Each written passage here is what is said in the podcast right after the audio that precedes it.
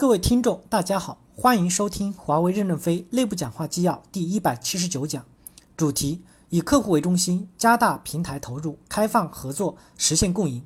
任正非在 PSST 体系干部大会上的讲话。导读部分：二零一零年，华为 A iPad 升级到六点零版本，大大提升了华为产品的研发效率和质量，提高了新产品开发的成功率和投资回报率。二零一零年。华为发发布了 Single EPC 战略以及宽带智能运营的六大 Smart 解决方案，以应对移动宽带爆发式的增长。截止到二零一零年，华为部署了七十个 LTE 商用或实验网络，占到市场份额的百分之二十三。华为的 N1 五千一核心路由器及其集群系统在全球的发货量累计超过一千套，全球路由器市场增长排名第一。正文第一部分。以从以技术为中心向以客户为中心转移，做工程商人。研发正处在一个从以技术为中心向以客户为中心转移的时期。我们应该承认，研发这二十年来取得了很大的成绩。我和很多国际大公司的领导人沟通的时候，他们都认为电信行业是一个门槛很高的行业。他们没想到华为敢攀这个门槛。更让他们不可想象的是，西方企业花了一百。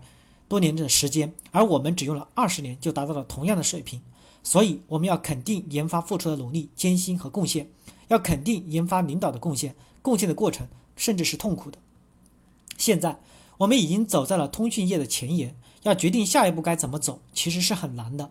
正如一个人在茫茫的草原上，也没有北斗七星的指引，如何走出去？这二十年，我们占了很大的便宜，有人领路，阿尔卡特。爱立信、诺基亚、思科等都是我们的领路人。现在没有领路人了，就得靠我们自己来领路。领路是什么概念？就是当科。当科是一个神话人物，他把自己的心掏出来，用火点燃，为后人照亮了前进的路。我们也要像当科一样，引领通信行业前进的路。这是一个探索的过程，在过程中，因为对未来不清晰，可能会付出了极大的代价，但我们肯定可以找到方向的，找到照亮这个世界的路。这条路就是以客户为中心。而不是以技术为中心，研发体系大多数都是工程师，渴望把技术做得很好，认为把技术做好才能体现自己的价值。简简单单的把东西做好，在研发中也许评价是不高的，而把事情做得复杂，显得难度很大，反而评价很高。这就不是以客户为中心。客户需要实现同样目的的服务，越简单越好。我们要使那些能把功能简简单单做好的工程商人得到认可，才能鼓励以客户为中心在研发中成长。因此。我希望大家不仅仅做工程师，要做商人，多一些商人的味道。这个世界上需要的不一定是多么先进的技术，而是真正满足客户需求的产品和服务。而且客户需求中大多是最简单的功能。华为在创业初期是十分重视客户需求的，当时客户要什么，我们就赶快做什么，这帮助我们实现从农村走向城市。当但当我们赚大后，就想把自己的意志强加给客户。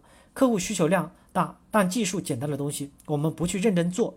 到最好，反而客户不怎么用，但技术很尖端的东西，我们却消耗很大的精力和成本做得最好。这就是工程师，就是以技术为中心。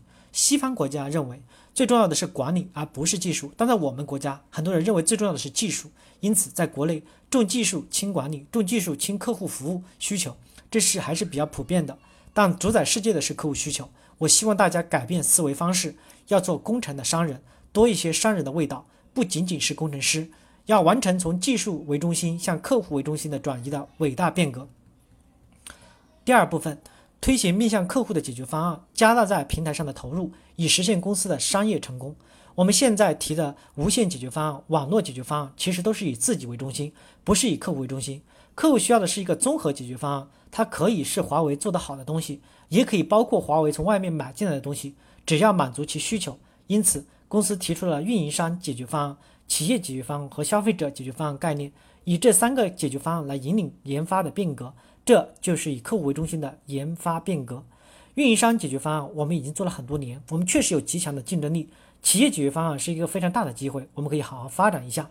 至于消费者解决方案，我们是被逼上马做消费品的。当时三 G 没有相配套的终端，我们就不得不做起了三 G 终端。华为的大多数人都很严谨，就像造万里长城，一块砖一块砖砌得很好。而消费品往往不需要万里长城，它不需要经历几千年的考验，可能只是三个月的昙花一现。我们应该怎么去认识、理解、掌握消费者市场？这需要我们思考。希望优秀的人能挑起这个重担，在末端接入的多元化世界需求的巨大不可想象。我们在这方面要下大的功夫。我们确定了以客户需求为解决方案后，三五年之内，我们必然发生很大的变化。在运营商解决方案上，我们要面对明天的数据泛滥，应对二零一二那样的信息海啸，超大容量、超高速度、多维复杂的交换传输，可能以我们想象不到的速度出现。我们应有能力挑起这个担子，敢于加大平台投入，敢去于去挑战未来。只要我们能在事业上真正站起来，不管美国怎么反对，也得买我们的。多年来，美国一部分人、一部分媒体长期歪曲攻击我们，说明我们的美丽已经让他们见嫉妒。难道林志玲的美丽是歪曲可以改变的吗？她的光芒是嫉妒可以阻挡的吗？我们要以此为自豪、为信心。我们要加大投入，使我们美丽更美丽。平等的基础就是力量。我们要加大对平台的投入，构筑明天的胜利。未来的竞争是平台的竞争。三个解决方案都需要大的平台。我们又有充足的利润，为什么不加大平台投入？超前竞争对手更多更多，我们要思考怎么从话音时代走向数据时代。